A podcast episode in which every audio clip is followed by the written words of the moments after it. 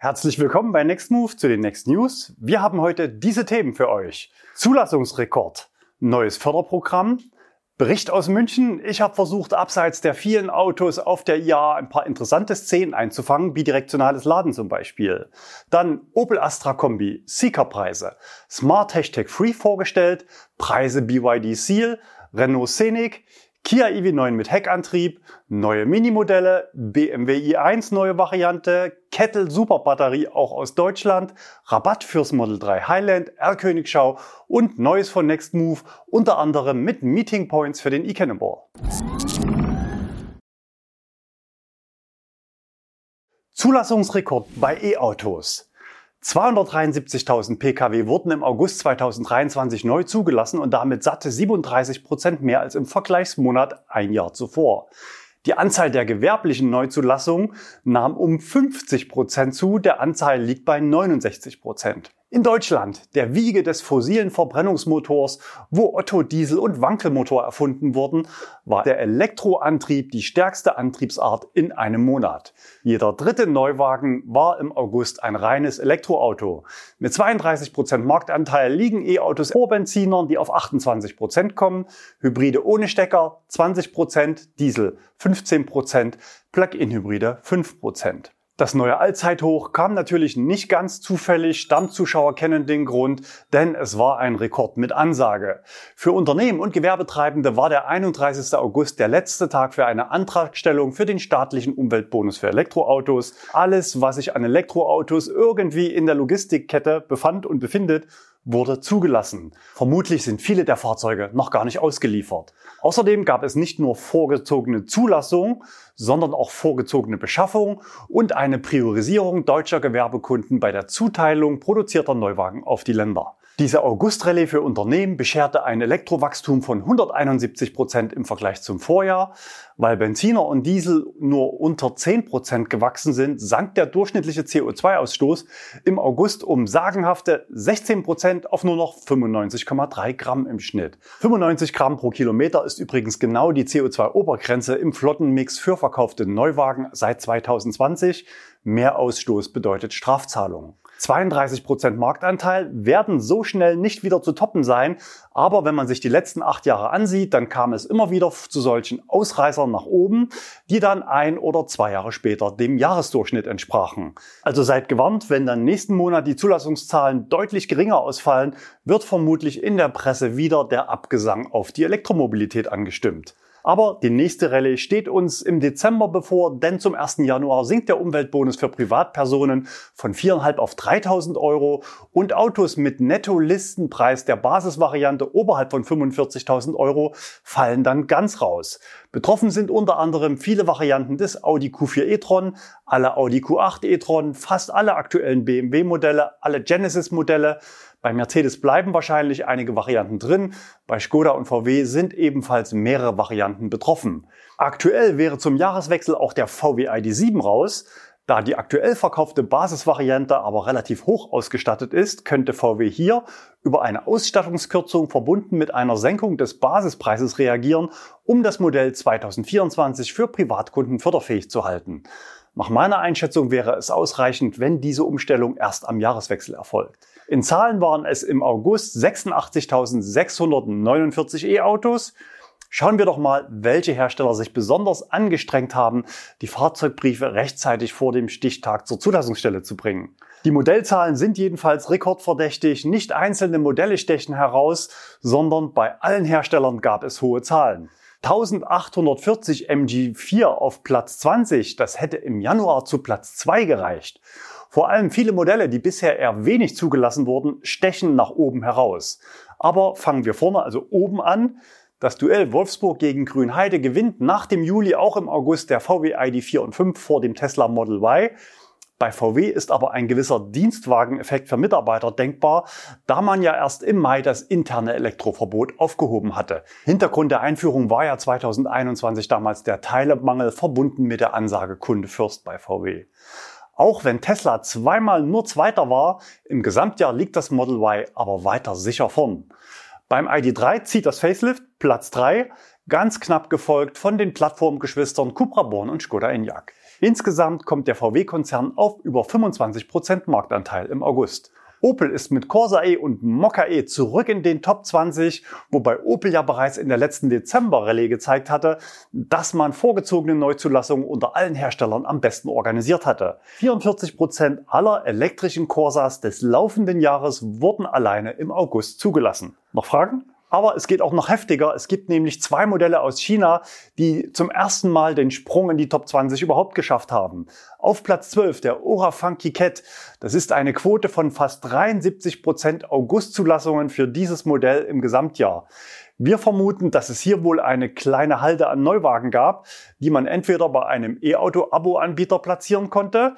Denkbar sind aber auch Eigenzulassungen im Herstellernetzwerk, einfach nur um erstmal die 4.500 Euro mitzunehmen. Aber die Haltefrist beträgt ein Jahr. Ohne sinnvolle Verwendung macht das nur wenig Sinn. Auch sogenannte Tageszulassungen, die von Außenstehenden gerne mal als Mittel zur Zielerreichung unterstellt werden, machen bei E-Autos wegen der speziellen Förderbedingungen finanziell keinen Sinn. Übertroffen wurde die Augustquote des Ora Funky Cat noch vom BYD Atto 3 auf Platz 18. Hier könnte aber die 199 Euro Leasing-Aktion dazu geführt haben, die Lager zu leeren. Die Augustquote liegt bei 78 Prozent. Zum Vergleich 12,5 Prozent wäre der passende Vergleichswert für konstante Zulassungszahlen im gesamten Jahresverlauf. Hyundai ist mit dem Kona und dem Ioniq 5 in den Top 20, Ioniq 6 auch 1411 Stück, das ist Platz 25, also nicht in den Top 20. Überraschend stark auch der Kia EV6. Kia öffnet jetzt die Schleusen und liefert Autos, die vor über einem Jahr bestellt wurden, immerhin noch 40 Prozent Augustquote. Tesla Model 3 im Abverkauf der alten Hardware übrigens auf Platz 17. Knapp vorbei an den Top 20 ging es mit ebenfalls hohen Zahlen für den Kia Niro, Smart Hashtag One, Jeep Avenger und Renault Megane E-Tech. Die Zahlen für Teslas Topmodelle S und X sind mit 43 und 50 Zulassungen übrigens aktuell nur eine nette Deko im Markt. Über die resultierenden Preissenkungen hatten wir letzte Woche berichtet. Für die Marke NIO gab es in Summe übrigens 411 Zulassungen im August und damit ebenfalls ein hoher Wert oberhalb der 50%-Marke bezogen aufs Gesamtjahr. Insgesamt also der erwartet krasse Monat August als Vorbote eines wohl genauso krassen Septembers, nur eben andersrum.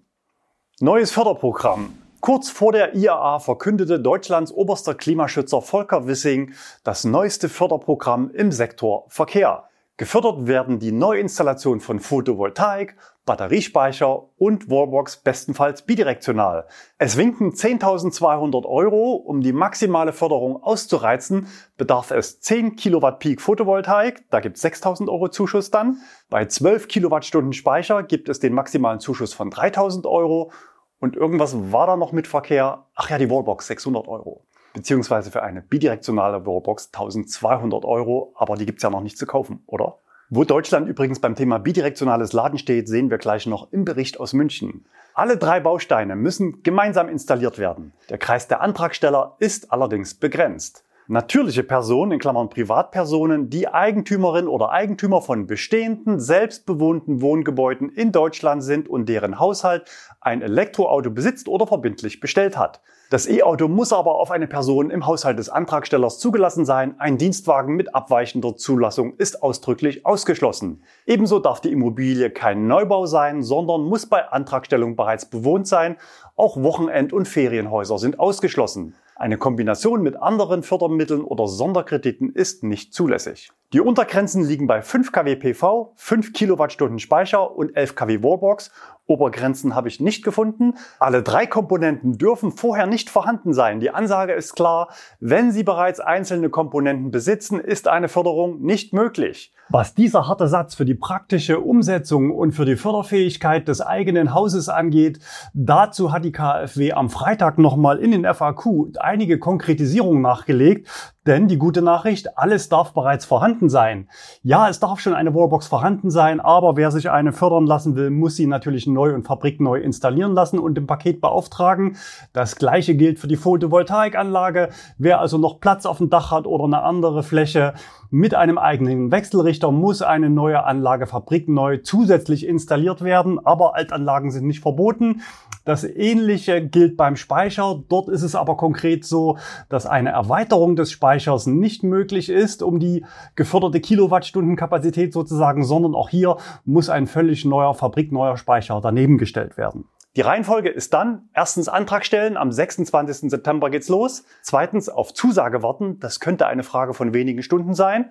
Drittens Beginn des Vorhabens. Der Zeitpunkt definiert sich über den Tag der verbindlichen Bestellung des Gesamtsystems, wobei das Gesamtsystem das Auto nicht beinhaltet. Planungs- und Beratungsleistungen gelten nicht als Vorhabensbeginn, dürfen also vor Zusage laufen. Viertens, wenn alles läuft, kann die Auszahlung beantragt werden. Dafür hat man ab Zusage zwei Jahre Zeit, spätestens aber sechs Monate nach dem Datum der letzten Rechnung, die man einreicht. Wichtig, keine Barzahlung, alle Rechnungen per Überweisung begleichen und Ökostromtarif abschließen. Und damit mir nichts durchgerutscht ist, vorab besser nochmal selbst das Merkblatt lesen. Das Ganze muss dann mindestens sechs Jahre genutzt werden. An das passende Auto ist man aber nur drei Jahre gebunden, wobei aus meiner Sicht ein nahtloser Fahrzeugwechsel zulässig ist. Insgesamt stehen für das Förderprogramm 500 Millionen Euro zur Verfügung. Das reicht für ca. 50.000 Anträge, also eher ein kleiner Kreis von Begünstigten. Da mit der reinen Antragstellung aber voraussichtlich noch keinerlei Pflichten für den Antragsteller verbunden sein werden, erwarten wir trotz der umfangreichen Beschränkungen, dass das Portal schnell wieder geschlossen werden könnte. Eine Liste mit förderfähigen Ladestationen wird im Laufe des Monats noch auf der KfW-Seite veröffentlicht. Mobile Lösungen über Starkstromsteckdosen sind vorab aber schon ausgeschlossen. So wie ich das Merkblatt lese, muss zudem PV-Überschussladen bei der Wahl der passenden Wallbox und bei der Installation umgesetzt werden. Konkret heißt es, es ist sicherzustellen, dass die Anlagenkonfiguration so ausgestaltet ist, dass der von der Photovoltaikanlage erzeugte Strom vorrangig für den Eigenverbrauch genutzt wird, in dem Sinne, dass der Strom aus der Photovoltaikanlage vorrangig und direkt in die Batterie des Elektroautos geleitet wird, und zwar nicht in die 12-Volt-Batterie, sondern in die Traktionsbatterie. So sieht er also aus, der Befreiungsschlag von Volker Wissing. Und wer im Alltag übrigens mit Fahrrad oder 49-Euro-Ticket unterwegs ist, darf natürlich auch nicht mitspielen. Bericht aus München. Film ab. IAA nach zwei Jahren wieder in München, Großereignis der Automobilindustrie. Das Messekonzept ist ein besonderes, hat sich gewandelt in den letzten Jahren zu einer, man kann schon fast sagen, radikalen Zweigleisigkeit. Ich bin jetzt hier auf dem Königsplatz, mitten im Zentrum von München. Hier spricht man Endkunden an, der Eintritt ist frei. Hier fahren normalerweise Autos, jetzt ist hier fast schon Volksfeststimmung, die Sonne scheint und viele Aussteller präsentieren sich hier. Messegelände, ganz klare Ansprache B2B. Am Montag war Pressetag, viele Veranstaltungen auch schon in den Tagen davor. Und wer rein möchte, zahlt 179 Euro. Das überlegt man sich zweimal. Selbst in der U-Bahn gibt's Ansagen. Wenn man hier falsch ist, kann man mit der U2 hier zurück in die Innenstadt fahren. Im Hintergrund seht ihr zum Beispiel Ford. Äh, mitzusehen ist der neue Explorer, aber auch der F150 Lightning. Und wir machen mal eine kleine Runde. Tesla ist doppelt vertreten, also Ford nur hier. Tesla für die Fachbesucher, aber auch hier. Rimac ist da, Xiaopeng oder Xpeng, wie man sie nennen möchte, ist da. Hier ist eine große Showbühne und großer Stand auch hier von NBW, gerade auch Nico Rosberg da, der Markenbotschafter, ist mit vertreten und auch der ADAC mit Sitz in München muss natürlich dabei sein. Und äh, bevor wir umschalten auf die Stände auf Messegelände, stelle ich euch noch kurz den Kameramann vor, der darf auch mal winken. Robin von Robin TV, vielen Dank. Insgesamt muss man sagen, dass die Messe sehr stark von der Elektromobilität geprägt war. Gefühlt also keine 32, sondern eher so 90 Prozent Marktanteil. Auf dem Messegelände waren auch mehrere Batteriehersteller mit großen Ständen präsent. Und auch bei den E-Autos war klar zu sehen, China kommt mit großen Ständen und mit vielen Autos. Je weniger Neuzulassungen bisher vorzuweisen sind, umso größer die Messestände. Der von MG war also entsprechend klein. Schließlich kratzt der M4 ja regelmäßig an den Top 10 in Deutschland. Der Hersteller Liebmotor hatte gleich fünf Modelle ausgestellt. Ebenso war Ceres mit einem großen Stand dabei und vielen vielen Modellen. Der Stand von BYD hatte Zocker das Format von Volkswagen, also einer der größten Stände auf der Messe und natürlich war BYD auch in der Innenstadt breit aufgestellt. Insofern fiel meine Wahl zum Besuch der zweiten Abendveranstaltung nach VW dann auf BYD. Das Publikum war deutlich internationaler besetzt als bei VW, auch Händler waren vertreten. Bei den Show-Acts hat man sich nicht lumpen lassen. Wir hören mal kurz rein.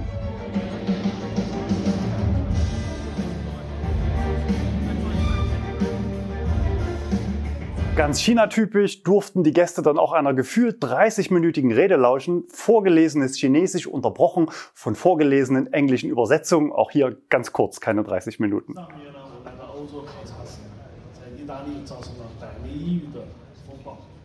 Beim Slogan Cool wie Earth by One Degree meint man es möglicherweise nicht ganz so ernst, wenn zugleich zehn Vorzeigekunden aus ganz Europa für nur eine Nacht für den Auftritt auf der Show eingeflogen wurden. Auch das Thema Aufladen kam auf der Messe nicht zu kurz. An zwei Ständen habe ich mich länger unterhalten. Bidirektionales Laden ist eines der großen Themen in Bezug auf Energiewende und Elektromobilität, die beiden Partner bestmöglich zusammenzubringen. Und viele Kunden wollen natürlich den Strom aus dem E-Auto auch zu Hause nutzen, nachts, wenn keine Sonne scheint.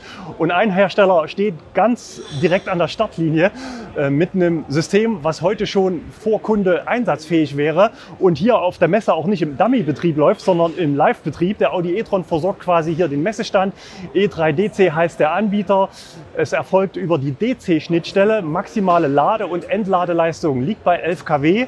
Und das Besondere ist, wir gehen mal noch ein bisschen in die Richtung, hier drüben steht das System, also der Home Manager mit einem Batteriespeicher, skalierbar in verschiedenen Größen, je nach Kundenbedarf. Äh, auf der linken Seite ist die Einheit, die ergänzend zur Wallbox noch dazugehört. Und das Besondere ist, die Kosten für den Wechselrichter, die kann ich mir sparen. Das heißt, es kommt ja Gleichstrom aus dem Auto raus, aus dem Akku und im Hausnetz brauche ich ja Wechselstrom und man nutzt den gleichen Wechselrichter, den man auch fürs Batteriesystem hat. Das spart also Kosten.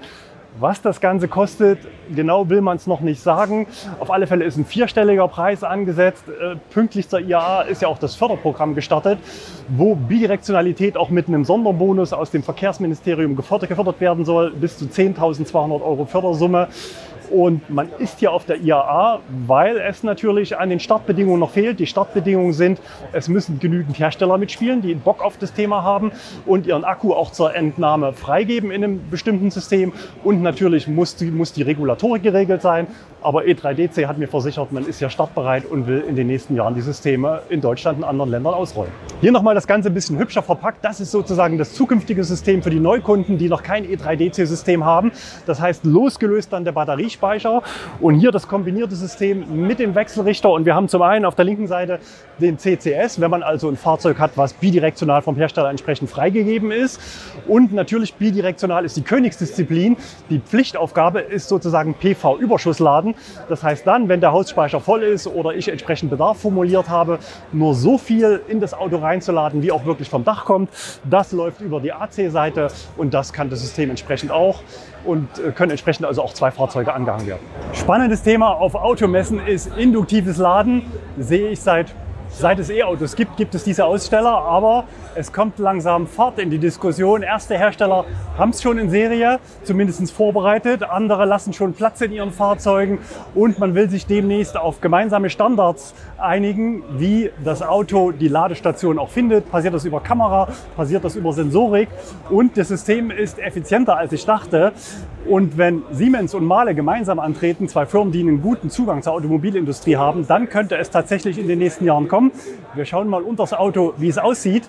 Oder wir schauen erst nach hier. Wir haben hier auf der Seite eine DC-Wallbox. Dort geschehen im Wesentlichen die Verluste und hier unterm Auto sind die Verluste gar nicht mehr so groß. Wir schauen mal drunter. Im Luftspalt ist es also weniger als ein Prozent. Das Auto ist jetzt aufgebockt, das ist nur für die Messe. Normalerweise steht es also tiefer. Es sind 10 bis 25 Zentimeter Luftspalt zulässig. Wir sehen eine Bodenplatte, wir sehen hier, die Bodenplatte ist von Siemens. Siemens ist Infrastrukturanbieter. Man hat sich bei der Fahrzeugseite auf einen etablierten Zulieferer, nämlich Mahle, verlassen. Ist also, wenn man so will, ein Kooperationsprodukt. Und so sieht es aus. Und hier im ID4 funktioniert es auch schon. Und die Ladeverluste sind mit dem AC- und DC-Laden vergleichbar. Das nimmt sich nicht viel, ein Prozent mehr oder ein Prozent weniger, weil man geht hier mit Wechselstrom, geht aber von 50 Hertz aus dem Netz auf 85.000 Hertz, um das zu übertragen. Und offenbar deswegen sind die Verluste so gering und auch deswegen gering, weil man nicht mehr über den fahrzeugeigenen Onboard-Lader geht, sondern quasi aus der Fahrzeugeinheit direkt auf die Batterie. Früher war IAA Schaulaufen der großen deutschen Autohersteller. Jetzt dominieren vor allem chinesische Hersteller das Messegeschehen, zumindest hier in den Messehallen. Und auch Tesla. Früher sind die auf so eine Veranstaltung nicht gegangen, sondern haben eher ihre eigene Party gemacht. Natürlich sind auch die da. Natürlich ist das Model 3 Facelift da. Der Stand ist jetzt gerade geschlossen für ein Interview im Fahrzeug. Eben war Schlange stehen angesagt. Schlange stehen, um mal eine Minute auf dem Fahrersitz Platz nehmen zu dürfen und die neuen Blinker-Drückhebel mal auszuprobieren. Und ein spannendes Detail habe ich bei dem Auto auch noch entdeckt, was ich bisher nicht wusste. Nämlich an der Einstiegsleiste und Fahrertür gibt es so eine kleine äh, Vertiefung sozusagen, vermutlich um die Tür besser und sauberer zu schließen, habe ich da also noch ein spannendes kleines Detail entdeckt. Am Rande solcher Veranstaltungen trifft man natürlich auch viele Menschen für interessante Gespräche, so wie hier zum Beispiel Tom Drexler, ehemals Chefredakteur Autobild. Ich habe ihn sogar schon mal in seiner Redaktion besucht, also damals, jetzt Chef der Skoda Kommunikation. Alex Bloch, die meisten kennen ihn, ein absoluter Aktivposten auf der Messe, der war quasi überall. Auch mit seinem Kollegen Gerd Stegmeier, Chef des Digitalressorts bei Automotorsport, hatte ich ein interessantes Gespräch, aber habe den Selfie verpasst. Auch Professor Stefan Bratzel und Ferdinand Dudenhöfer waren zur VW-Vorstandspräsentation dabei. Mit einem von beiden habe ich mich gut unterhalten. Lars Thomsen, bekannter Trend- und Zukunftsforscher, hat sich beim Treffen am Tesla-Stand als Fan unserer News geoutet. Hat mich sehr gefreut. Viele Grüße. Am NBW-Stand in der Innenstadt war nicht nur Nico Rosberg als Markenbotschafter, sondern auch Peter Schwirz, Chefredakteur bei Elektrifnet. Tja, warum zeige ich euch die ganzen Bilder? Wir wollen ja hier auf dem Kanal nicht nur über Autos reden, sondern über die Entwicklung im Allgemeinen. Allesamt sind es Profis, die jeder für sich ihre eigene Sicht auf die Dinge haben und es ist spannend, sich mit ihnen zu unterhalten. Eine Testfahrt mit Video habe ich dann auch gemacht und zwar mit der Neuauflage des zweitmeistverkauften E-Autos des laufenden Jahres, dem VW ID4 bzw. 5. In der von mir getesteten Version ist es zugleich das aktuell schnellste VW Elektroauto. Wenn euch interessiert, was er alles besser kann als das aktuelle Modell, dann schaut euch das Video heute im Anschluss gerne noch an. Die Produktionsumstellung soll im November beginnen. In den Kommentaren unter dem Video geht es durchaus lebhaft zu. Die Tesla-Fans stellen gerne mal die Wettbewerbsfähigkeit des Fahrzeugs in Abrede. Man muss aber auch sehen, dass VW zumindest optional jede Menge Features bietet, die Tesla nicht oder bald nicht mehr hat. Zum Beispiel eine intuitiv nutzbare Sprachbedienung, Blinkerhebel, Autopilot und Spurwechsel bis 180 km pro Stunde, eine schwenkbare Anhängerkupplung, ein Head-Up-Display, Parksensoren, eine Frontkamera, adaptive Rekuperation, Massagesitze, Übernahme von Tempolimits ohne Fahrereingriff und zwar pünktlich ab Schild und ohne Blitzer. Aus dem VW-Lager, gemeint sind also Bestandskunden, kam mit Blick auf den deutlich gesteigerten Nutzwert häufiger die Frage, was denn softwareseitig mit dem Fahrzeugbestand passiert. Hier fiel meine Antwort leider zu Ungunsten der Bestandskunden und damit auch zu Ungunsten von VW aus. Im ID3 Facelift Video hatten wir das bereits früher auch thematisiert ohne es wirklich zu wissen, ist meine persönliche Vermutung, dass VW den Altbestand gedanklich abgeschrieben hat. Natürlich fühlt man sich den Kunden gegenüber verpflichtet und macht alles, was man auf der verbauten Hardware softwareseitig zum Laufen bekommt. So ja auch die aktuell noch laufende und sicher auch teure Aktion zum Werkstatt-Update auf 3.2. Eine Vorkonditionierung, weder automatisch noch manuell, würde ich als Bestandskunde aber nicht erwarten. Es sei denn, die Vermarktung der Leasingrückläufer gestaltet sich schwierig, dann könnte VW vielleicht nochmal versuchen, mehr in die alten Fahrzeuge zu investieren. Wann die technische Weiterentwicklung an den ID3 nach unten durchgereicht wird, ist offiziell noch nicht bekannt.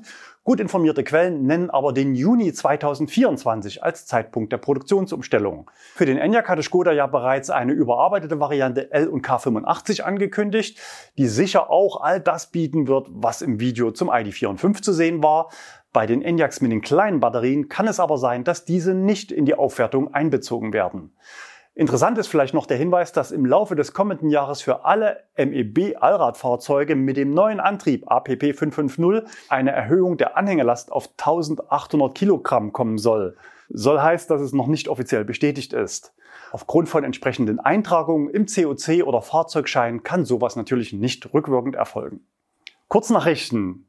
Diese Woche war echt viel los. Alle weiteren Themen deshalb heute mal im Schnelldurchlauf. Opel Astra Kombi. Ja, auf der IAA bin ich drüber gestolpert. Ab sofort kann der Opel Astra Sportstourer in Deutschland bestellt werden. Der Listenpreis startet bei 43.490 Euro. Keine Sorge, die Räder sind auch mit dabei. Damit ist der elektrische Astra Kombi 1500 Euro teurer als der normale Astra Elektrik, der ja seit Juni bestellt werden kann. Seeker-Preise. Nachdem der Vorverkauf in Schweden und den Niederlanden bereits gestartet war, ist jetzt Deutschland dran. Ab sofort kann der Seeker 001 für 59.900 Euro vorbestellt werden und der Seeker X für 44.990 Euro. Die Preise gelten jeweils für die Long-Range-Versionen. Zu den Allrad-Versionen ist momentan noch nichts bekannt. Die Auslieferung für Deutschland soll Anfang nächsten Jahres starten. Smart Hashtag Free vorgestellt. Auch der Smart Hashtag Free feierte diese Woche in Europa Premiere auf der IAA. Deutschland soll das erste europäische Land werden, in dem der Smart Hashtag Free noch Ende dieses Jahres angeboten wird. Das Auto gibt's in vier Ausstattungsvarianten zu Preisen beginnend ab 43.490 Euro und nach oben mit der Brabus-Version ab 50.990 Euro. Auch eine Anhängerkupplung ist verfügbar. Maximal können 1600 Kilogramm gezogen werden. Ich habe auf der IAA mal vorbeigeschaut und war vor allem vom Platzangebot im Kofferraum Kofferraum positiv überrascht. Preise BYD Seal. Wir bleiben noch bei Fahrzeugen aus China. Nach dem Dolphin ist der Seal BYDs nächstes Modell für Deutschland. Es kommen zwei Ausstattungsvarianten. Die Variante Design mit Heckantrieb und 230 Kilowatt Leistung startet ab 47.578 Euro. Für den Allradantrieb mit 390 kW Leistung werden ab 53.668 Euro aufgerufen. Beide Varianten haben einen Akku mit 82,5 Kilowattstunden. 2024 soll dann auch noch der SUV-Ableger kommen, der Seal U. Das Auto feierte auf der IAA Europa Premiere. Die Preise sind dafür aber noch nicht bekannt. Renault Scenic. Auch den wird es künftig als reines E-Auto geben und natürlich dürfte auch der auf der IAA nicht fehlen. Anfang 2024 soll er auf den Markt kommen. Den Scenic E-Tech Electric wird es in zwei Leistungs- bzw. Batterievarianten geben. Die schwächere, wenn man das so sagen kann, mit 60 Kilowattstunden Akku und 125 Kilowatt Leistung und 87 Kilowattstunden und 160 kW Leistung. Die Reichweiten sollen bei 420 bis 620 Kilometern liegen. Kia EV9 mit Heckantrieb. Kia Deutschland hat eine neue Preisliste online gestellt. Neu ist ein Heckantrieb des EV9 mit der großen Batterie von 99,8 Kilowattstunden. Ausstattungsbedingt steigt die Reichweite auf 541 Kilometer. Der Preis des Siebensitzers mit 800 Volt System beginnt jetzt bei 72.490 Euro. Neue Minimodelle. Mini kommt gleich mit zwei neuen Spielern aufs Feld, nämlich dem Mini Cooper E und dem Mini Countryman. Beim Cooper E gibt's 135 kW Leistung und eine 40,7 Kilowattstunden große Batterie. Der Basispreis startet bei 32.900 Euro und es gibt noch eine SE-Variante mit mehr Leistung und mehr Akku, 160 kW und 54,2 Kilowattstunden. Hier geht's los bei 36.900 Euro. Auch beim neuen Countryman gibt es zwei elektrische Varianten. Gebaut werden sollen die in Leipzig. Der Frontantrieb bietet 150 kW Leistung ab 43.500 Euro und Allrad 230 kW ab 49.500 Euro. Beide Versionen haben eine 66,5 Kilowattstunden Batterie verbaut. BMW iX1 jetzt auch mit Frontantrieb. Auch BMW hat im Laufe der Woche eine Neuerung vorgestellt. Für den iX1 kommt jetzt eine neue Einstiegsversion. Der iX1 eDrive 20 kommt mit Frontantrieb und 150 Kilowatt Leistung mit 64,5 Kilowattstunden Batteriekapazität. Die WLTP-Reichweiten sollen 430 bis 475 Kilometer betragen. Die Höchstgeschwindigkeit ist auf 170 begrenzt. Die Preise beginnen bei 47.900 Euro inklusive Mehrwertsteuer. Und damit schafft es diese Variante als einziges BMW-Modell im kommenden Jahr noch auf die Bufferliste der förderfähigen Fahrzeuge. Kettle Superbatterie aus Deutschland Nachdem wir erst kürzlich Kettles neue Superbatterie vorgestellt haben, kam jetzt pünktlich zur IAA die Nachricht, die Superbatterie wird auch in Deutschland produziert. Die LFP-Zellen sollen neben Deutschland auch in Ungarn produziert werden. Wann es losgeht, ist noch nicht bekannt. Rabatt für Model 3 Highland. Wir haben es eingangs erwähnt, in den letzten Tagen haben sich die Spielregeln im Markt deutlich geändert. Wir erwarten mit Spannung, wie die einzelnen Hersteller auf den Rückgang der gewerblichen Nachfrage reagieren. Den Anfang macht, wie von uns erwartet, Tesla. Der Flottenrabatt ist zwar nicht neu, aber die Homepage wurde pünktlich umgestellt, auch für das Tesla Model 3 Highland für Bestellungen vom 1. September bis zum 31. Dezember. Statt 4.500 Euro staatlicher Prämie gibt's zumindest immerhin 2.250 Euro Flottenrabatt von Tesla. Rabatte für alle, also auch für Privatkunden, gibt's weiterhin auf kurzfristig verfügbare Neuwagen bei Tesla Model Y Performance und für die Basisversion mit Heckantrieb. Wenn du dich für die Einstiegsvariante von Teslas Allrounder interessierst, dann hol dir gerne einen Mietwagen von Nextmove für deinen persönlichen Alltagstest.